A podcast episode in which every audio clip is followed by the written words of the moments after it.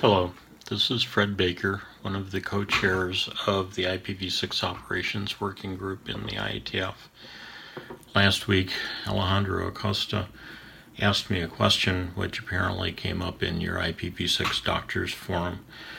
The question is Does the IETF continue working on IPv4 or has it limited itself to working with IPv6?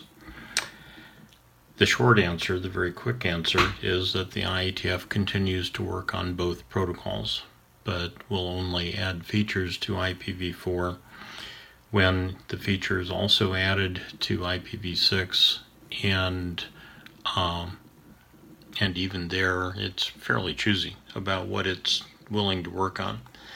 So there's there's a distinct preference for IPv6, and IPv4 is treated as legacy but we haven't stopped working on IPv4, frankly, because